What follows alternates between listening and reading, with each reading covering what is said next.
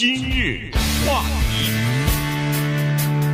欢迎收听由中讯和高宁为您主持的今日话题。呃，在今年啊，这个中国其实从去年就开始了中国和美国的这个贸易之争啊，呃，贸易战的打，然后再加上呃，在这之前的非洲猪瘟，还有后来的新冠病毒等等呢，一连串的打击呢，所以对中国的经济、对中国的就业呢，肯定是产生了很大的影响了哈。所以人们都在。要想了解到底影响会多么严重，对中国的经济重创有多么严重，这个数字没有哈，没有人知道。但是呢，刚刚结束的这个全国人大方面的这个在经济方面的这个报告上呢，呃，中国的呃国务院总理李克强他有几个事情或几个说法呢，就引起人们的注意了哈。包括呃这个西方的媒体就开始进行分析了。第一呢，就是这是中国第一次。在这个人大报告当中，没有提出一个年度的 GDP 的发展目标啊，这个是非常罕见的。在过去的二三十年里头，每年都会有一个什么，呃，今年的 GDP 我们要经济成长要达到百分之八呀，百分之六啊，力保百分之七，呃，呃，力保百分之六，要争力争百分之七啊，反正每年都会提出一个具体的目标。但是今年呢，没有提出来，这本身就是让人感觉到有点儿。呃，就是有点意外哈，哎，连这个目标都很难预算的出来，那就说明，呃，经济的不确定性啊，实在是太大了哈。连国务院这么高层的这个呃中央一级的这个组织，居然都没有办法能够准确的预测今年年底这个目标到底在哪儿。另外一个呢，就是在呃闭幕的这个记者会上呢，呃，李克强又提出来了，就是他。大力的支持叫做地摊经济，所以呢，最近这一段时间，中国很多城市这个地摊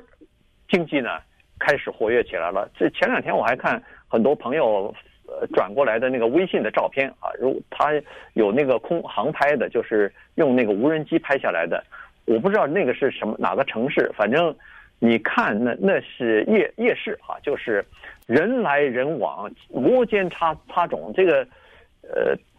我看他旁边的注释说，这是那个《清明上河图》，现在的《清明上河图》又来了，人们都在这个地摊上，呃，要很多人买摆地摊，很多人去逛那个夜市去买东西去。嗯，呃，几天以前呢，在我们今日话题的脸书的粉丝页面上，有一个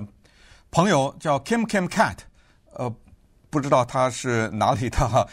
他突然呢给我们发了一个留言，说你们可不可以讲讲中国现在的？你可以叫地摊儿，也可以叫地摊啊，这是看看你哪来的了。呃，南方人说地摊啊，讲不讲讲，能不能给我们讲讲中国现在的地摊经济？我当时看到这个留言一愣啊，因为这个事儿呢，坦率的告诉大家，我是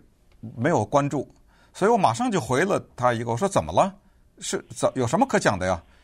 他哗的一下发来了一大堆的资料在脸书上面，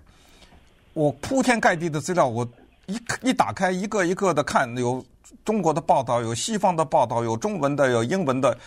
哇！我才知道这出了大事了。这个，呃，这件事情，因为我们现在讲疫情也好，讲美国的示威也好，民权活动等等这些呢，说实话就没怎么注意。再加上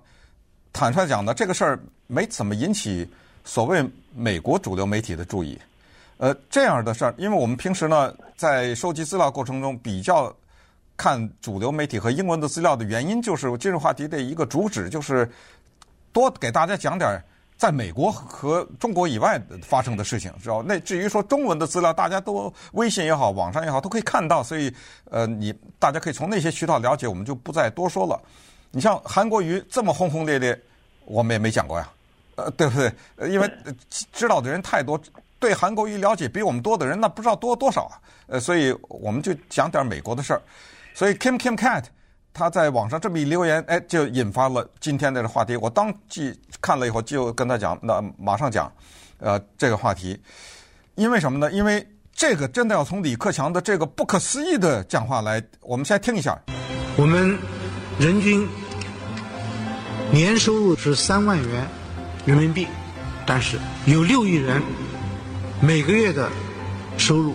也就是一千元，一千元。在一个中等城市，可能租房都困难。现在又碰到疫情，疫情后啊，民生危要，就业是最大的民生。呃，顺便说一下，这个音乐不是我加的啊，所以这没有办法，这是人家原来给配的音乐，所以我觉得没没什么太大必要后面配这段音乐。但是大家听见了吗？他说中国的人均收入年收入三万是人民币啊，嗯，那你这么一算，这没真的没多少钱。呃，这句话就已经够刺激了吧？刚才那说的是全中国啊，突然之间，他看似随意，他看似语重心长的说了一句话，说在中国有六亿人啊，每个月的收入不到一千块钱，或者是一千块钱人民币，你知道这什么意思吗？就是有中国有六亿人每个月的收入一百来块钱美元，然后他就说了，在一个中等的城市，你租房子都租不起，更呃就别提什么买房子了。为什么说这是后来这个事儿变大了？是一个所谓今天的大的新闻，就是过去我们听到的宣传，不，这都是中国的游客遍及全世界吗？不是说中国人在海外资产什么一笔付清吗？不是说中国大量的什么款项多到可以援助欧洲也好，援助世界卫生组织也好，不是说中国大陆的学生到了美国大学，到了英国，到了澳大利亚，把那个学费该多少多少，这个海外学生的付费，不是说北京啊、上海啊什么这些地方几千万、几千万的房子都买下来了吗？怎么现在是不到一千块钱呢？你知道这个事儿，呃，这是特别不可思议。然后接下来就说了这个关于地摊的这件事情。人民群众当中啊，是有着无穷的创造力的。回想改革开放之初，大批知青返城，就一个大碗茶，解决了多少人的就业。前两周，我看到报道，我们西部有个城市，按照当地的规范，设置了三点六万个。流动商贩的摊位，结果一夜之间有十万人就业。一夜之间十万就业，所以就这句话啊，就大碗茶这三个字，大碗茶顺便说一下，如果海外的朋友不了解，就是就是卖茶，没什么。你坐在那儿，我给你倒一杯茶，一毛钱还是多少钱？就这当时让很多人步入小康。这句话刺激了所谓的地摊经济的探讨，变成了挺大的一件事儿。对。呃，地摊经济呢，现在在好多城市已经开始做起来了哈。这个它的地摊经济有白天的，有夜市的。我看那个，呃，前段时间我跟呃国内的一些亲戚啊什么打电话的时候，他们都已经说了，在我们这儿现在开始那个夜市非常的活跃。现在政府都在鼓励大家去做夜市去哈，都是要么去逛夜市，要么就去摆夜市，然后呃，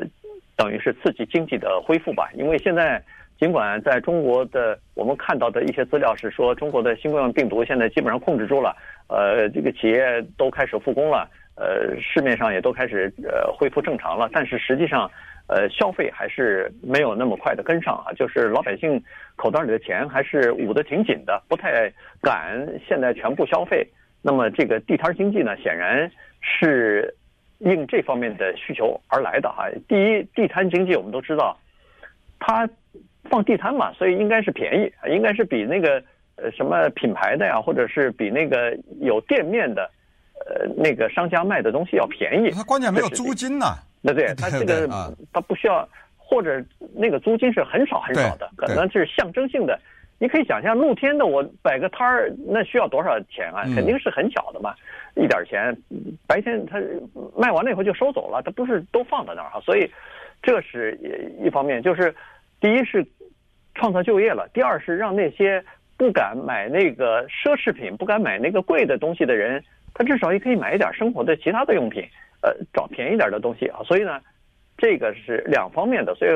前段时间我就呃跟国内聊天的时候，就发现他们那些地方就已经开始有这个地摊经济了，但是还没有想象说是在人大常委会上。那个就是李克强国务院总理也会谈到这个事情，那有很多分析就开始说了哦，看来刚才我看李克强他那个讲话当中也说了哈，说中国的这个经济是个大的问题，而且重中之重就是就业问题。现在经济如果不好的话，呃，这个消费者不肯买东西的话，那企业他就没有办法呃开工生产，或者是不能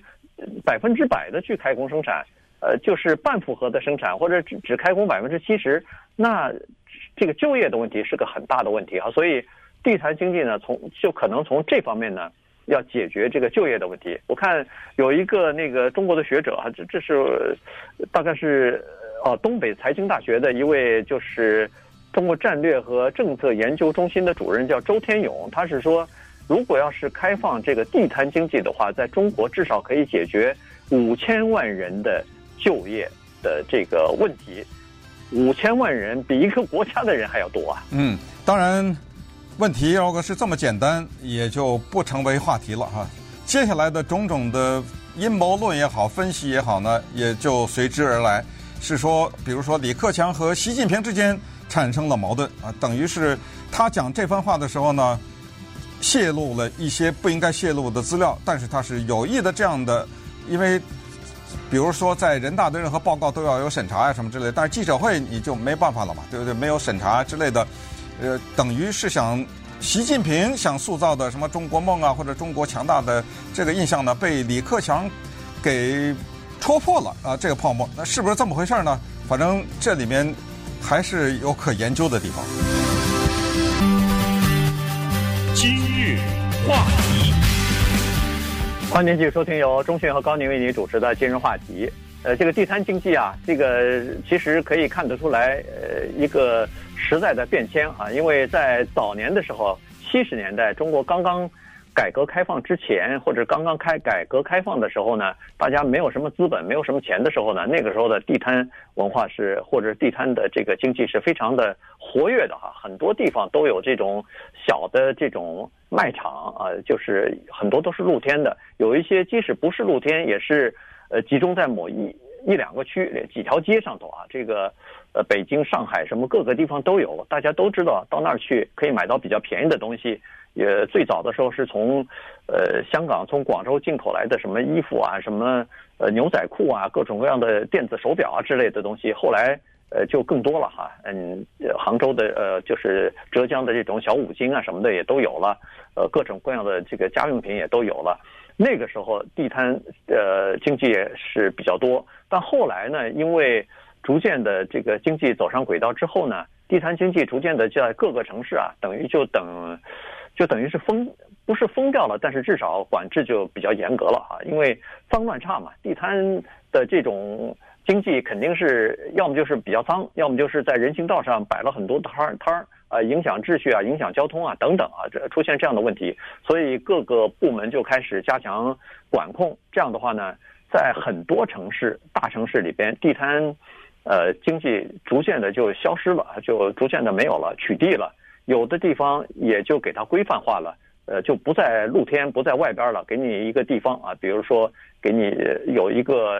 楼啊什么的，在里头一二三四几层楼，你都搬到里头去吧，就变成这样的一种形式了。而且在今年的这个地摊文化，在李克强提出来前后吧，其实在中国也是有不同的反响的。你看，在什么大连啊、南京啊、上海啊，呃这些地方呢，它是有啊积极的在支持地摊文化，呃和地摊经济。可是北京昨天还是前两天吧。马上就出现反应了啊！就说这个地摊文化，或者或者是摆地摊什么的，前两天不是有谣有有一些传说是在呃北京有一个地摊图嘛，就是呃已经开辟出来有一些地方是可以摆地摊的。那那个市政府的这个工商当局马上就说这个是谣言，呃地摊是需要经过这个各个政府批准啊什么的，我们还是要保持首都的干净啊文明啊。所以可以听得出来，实际上在各个城市对这个问题上，其实也有着不同的看法和不同的做法。对，有有一句话叫做“中国的事情”，呃，这一句话的概括呢，用三个字回答，叫“你懂得”，你知道吗？也就是说，在中国的事情，很多东西呢，也没办法说，也说不太清楚。有些事情在美国是大的不得了的事情，什么堕胎啊，什么枪支啊之类的，在中国不是事情。有些事情在中国是事情，在其他的国家也不是事情。那这地摊这个事情，也就是这么一回事。什么《北京日报》登出来，这《北京日报》登的任何一个字是随便登的吗？呃，对不对？呃，你这个国家的总理刚刚讲的这句话，你突然登了一个游商满街，不利于北京市容什么什么之类的这种。这个里面呢，是否反映出高层对这个问题的看法不一？那老百姓也就不知道。呃，这同时我们也知道有一些东西呢是不容否认的，就是有这种经济，就有另外一个制衡它的叫城管。这个大家都听过，哎，那这就是所谓叫地摊血泪史，就是在这儿。二零零九年那个时候，在沈阳，一个摊贩被城管骚扰，结果一怒之下拿刀杀了两个，杀伤了一个，枪毙。哎，这个跟突尼斯的 Mohamed Bouazizi 不太一样，，Bazi 受到欺负，他是烧火自焚了。嗯，但是沈阳的这一位，呃。叫什么来着？啊，夏俊峰，对，夏俊峰，他杀了两个。然后，二零一六年，在北京的一个著名的地方叫中关村，这就是中国的 Silicon Valley 西谷或者叫硅谷了啊。在这个地方，也是有一个推车的商贩叫崔英杰，推着个三轮车，三轮车在那卖烤香肠，受到城管的管制。估计城管的管制呢，可能对他来说比较不能忍受，他要没收他的三轮车什么的，拿刀。结果把城管分队的一个队长叫李英杰、李志强啊，分队的副队长把李志强杀了。哦，说到管理呢，也是这个问题，就是执法人员呢，我们从小到大都见过，就是这种执法人员呢，或者一些有权力的人，他对下边的人呢，他的这种管理呢，他不是像说美国警察是怎么着把你弄死，就是他在管理中带有这个屈辱的成分，你知道吗？就是干什么？你看他是这种态度，对不对？对，听了，他说呃，他就是他是这种，你给我过来，他是这种口吻，对那个唯唯诺诺的这商人什么之类，就是唯唯诺诺的。但是人呢，有时候会逼到一定的程度，他反击，那反击就就同归于尽了嘛。那这这个崔英杰也就被枪毙了，对不对？呃，这个没什么话说的，这个没有这种毫无疑问的啊。所以就是说，在这个过程中，就也有所谓的。地摊的血泪史，那这些大家还记忆犹新呢。对，而且这个城管人员在中国大陆，这我我都觉得这是个贬义词了。你如果要是在城管里头，基本上人们都认为这这些人就是叫做素质很差，然后这个经常是呃欺负别人的这种欺软怕硬的的代名词，恨不得是哈。因为在中国的城管人员当中，他除了欺负你之外，他还收取贿赂的人很多啊，嗯，所以有了贿赂以后，或者你必须要交给他多少钱以后，他就有了区别的对待，这才是让人觉得感觉受不了的这个事情啊。所以，呃，地摊儿的经济出来以后，这随之而来的这些东西呢，都会出来。刚才说了，有一些城市响应，有一些城市说不行，我们还要逐渐的考虑。实际上，当然这是各个城市的政策不一样。恐怕也反映上层的这个在这方面的这个分歧吧。至少是有的人可能认为，呃，可以做一做这个事情，但有的人认为说还不至于到这么糟糕等等啊。这个就，呃，要看他最后到底能不能呃，就是擦出火花来。因为李克强在讲地摊文化呃地摊经济的时候呢，他是说这个是中国经济的一个活力啊，特色和活力，这个可以呃就是。呃，就是因为中国家庭的这种小的微型经济比较多，所以这样的话呢，可以刺激激发出这个活力来。那么，但是这个不是它大的东西哈。呃，最好是说地摊经济和这个家庭的这个经济呢，是作作为一种过渡，逐渐的等经济完全复苏和逐渐的发展开来以后呢，这个地摊的经济呢，逐渐的消失或者变得有规范化。这个恐怕才是正常的呃，这个发展的道路了。对，一九九一年的时候，一个身材瘦瘦小的男性呢，他凭着他会点英文，跟几个朋友成立了一个翻译社啊。成立了翻译社以后，入不敷出，所以他就跑到了浙江的义乌啊，跑到广州啊，进货摆地摊了。他卖什么呢？卖小礼品，卖鲜花啊，卖内衣啊，还卖袜子，用这些呢来疗补他的翻译社的那点亏损。那后来呢，他又跟一帮人。成立了一个叫做“中国黄页”的这么一个网站，在网上活跃。呃，再后来呢，他就把这个网子名给改了，改成叫阿里巴巴。呃，这个人的名字当然叫马云。大家也都知道，海底捞这个餐厅的创办人张勇，京东的创办人刘强东，华为的创办人任正非，柳传志是联想这个电脑的创呃的创办人，美图秀秀的蔡文胜，以及三六零的周鸿伟，这些人呢，都是在人生的过程当中，曾经非常做过非常非常低贱的这种摆地摊，就是日没日没夜的坐在这儿卖点小东西。